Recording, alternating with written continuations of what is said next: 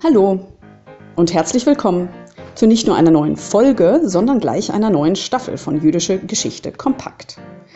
Mein Name ist Miriam Röhrup und ich bin Direktorin des Moses Mendelssohn Zentrums für europäisch-jüdische Studien in Potsdam. Gemeinsam mit meinem Kollegen Björn Siegel vom Institut für die Geschichte der deutschen Juden in Hamburg betreiben wir diesen Podcast-Kanal nun seit bereits fünf Staffeln. In den letzten Episoden haben wir uns mit verschiedenen Fragen rund um unser Fach beschäftigt. Die Folgen wurden konzipiert bei unserem Moses Mendelssohn Zentrum gemeinsam mit meinem dortigen Kollegen Lutz Fiedler. Nun freue ich mich, den akustischen Staffelstab gewissermaßen wieder an das Hamburger Team überreichen zu können die für die nun beginnende sechste Staffel die Federführung übernommen haben. Seien Sie also gespannt auf die nächsten Folgen. Und was es damit auf sich hat, wird Ihnen nun Björn Siegel erläutern. Lieber Björn, du hast das Wort. Herzlichen Dank Miriam, herzlichen Dank auch an Lutz und den restlichen Team des Moses Mendelssohn Zentrums in Potsdam und natürlich auch für alle Gesprächspartnerinnen und Partner für diese interessante Staffel. Sie sehen, der Podcast ist ein wahres Gemeinschaftsprojekt und lebt von den Gesprächen und natürlich auch dem Austausch. Und genau dies wollen wir auch in der nächsten Staffel weiter fortführen, zu der ich Sie natürlich ebenfalls herzlich begrüße.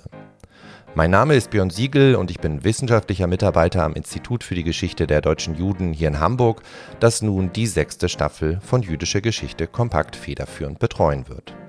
Nachdem wir in der fünften Staffel Ihnen die Vielfältigkeit der jüdischen Studien und die unterschiedlichen theoretischen Zugänge wie auch Quellen vorgestellt haben, wollen wir in dieser nun also sechsten Staffel wieder ein Thema in den Mittelpunkt rücken. Unter dem Titel Wissen um die Shoah gehen wir in den nächsten vier Episoden der Geschichte und Erinnerung, der Erforschung und vor allem der Vermittlung des Themas nach. Dabei wollen wir nicht nur neue Forschungsergebnisse sichtbar machen, sondern auch den Fragen auf den Grund gehen, wie das Wissen um die Shoah in Zeiten einer sich immer weiter vernetzenden wie medialisierenden Welt vermittelt werden kann. Das Unfassbare fassbar machen. Dies war und ist ein Anspruch, der in Bezug auf die Shoah, das heißt die systematische Vernichtung des europäischen Judentums durch das nationalsozialistische Deutschland, immer wieder aufgestellt wurde und immer auch noch aufgestellt wird. Wie der Zivilisationsbruch, ein Begriff, den der Historiker Dandina für die Shoah prägte, überhaupt erforscht und verstanden, aber auch gedacht und veranschaulicht werden kann, unterliegt gleichsam einer fortlaufenden Diskussion. Neue Quellen und theoretische Zugänge, wie wir es in der fünften Staffel gesehen haben, spielen in diesen Auseinandersetzungen genauso eine Rolle wie die Etablierung moderner Techniken und die Nutzung neuer Medien.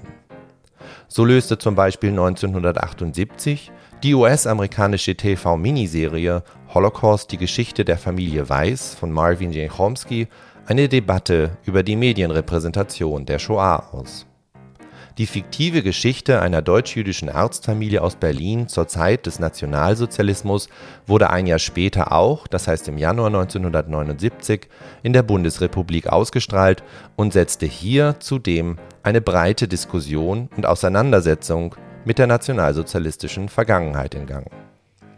Ähnliches bewirkte auch der Dokumentarfilm Shoah von Claude Lanzmann, der 1985 ausgestrahlt wurde und vor allem Zeitzeuginnen und Zeitzeugen des Holocaust Raum gab, ihre Erlebnisse und Erfahrungen von der nationalsozialistischen Verdrängung, Verfolgung und Vernichtung zu erzählen.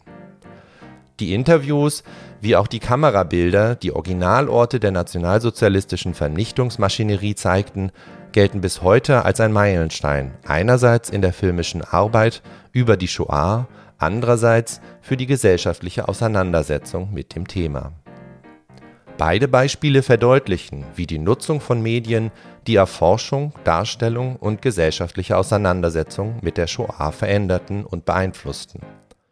Aufgrund einer sich immer stärker vernetzenden und medialisierenden Gesellschaft stellen sich damit auch heute wieder Fragen nach dem Zusammenspiel von Erforschung, Erinnerung und Vermittlung in der Geschichte oder der Geschichtsforschung der Shoah. Wie kann also und soll man die Shoah erforschen und erinnern?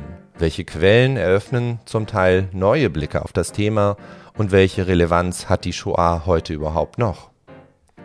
Vor dem Hintergrund des sogenannten Endes der Zeitzeugenschaft, also dem Tod von Holocaust-Überlebenden, die uns aus eigener Erfahrung von der bedrückenden Terrorherrschaft im nationalsozialistischen Deutschland bzw. besetzten Europa oder den mörderischen Strukturen und Vernichtungslagern berichten können, müssen wir uns Herausforderungen stellen, die die Formierung von Erinnerung und Gestaltung von Vermittlung unter diesen veränderten Bedingungen neu in den Blick nehmen wie kann die Shoah und ihre Nachgeschichte zukünftig vermittelt werden?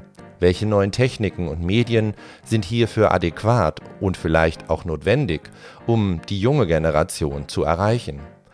Welche Rolle spielen Medien überhaupt in der transgenerationellen Vermittlung und wie verändern sie vielleicht auch die Erforschung der Shoah selbst?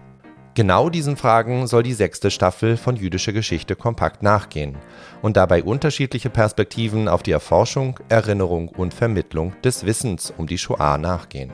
Dabei werden wir uns dem Medium der Graphic Novel annähern, die in den letzten Jahren an Popularität gewonnen hat und auch für die Vermittlung der Geschichte des Nationalsozialismus und der Shoah herangezogen wird. Darüber hinaus gehen wir der Rolle von Oral Testimonies, das heißt Zeitzeugeninterviews, nach wir blicken auf deren Genese, aber auch auf deren Weiterentwicklung, wie zum Beispiel auf die Generierung von Hologrammen, die eine authentische Erinnerung und direkte und persönliche Auseinandersetzung auch nach dem sogenannten Ende der Zeitzeugenschaft sicherstellen sollen. Zudem werden wir die Besonderheiten von Online-Ausstellungen herausstellen und damit die Rolle einer sich immer stärker globalisierenden Wissens- und Informationslandschaft hinterfragen. Und wir greifen Videospiele heraus und werden im Gespräch nach der Vermittlungsarbeit dem Umgang mit Quellen und Objekten und natürlich auch hier der Rolle von unterschiedlichsten Medien nachgehen. Damit wir keine Zeit verlieren, lade ich Sie daher ein, mit mir, meinen Kolleginnen und Kollegen in Hamburg, Potsdam und natürlich anderen Städten Antworten auf die aufgeworfenen Fragen zu finden. Hören Sie also gleich weiter in die erste Episode der sechsten Staffel. Bleiben Sie natürlich gesund und interessiert. Wir hören uns.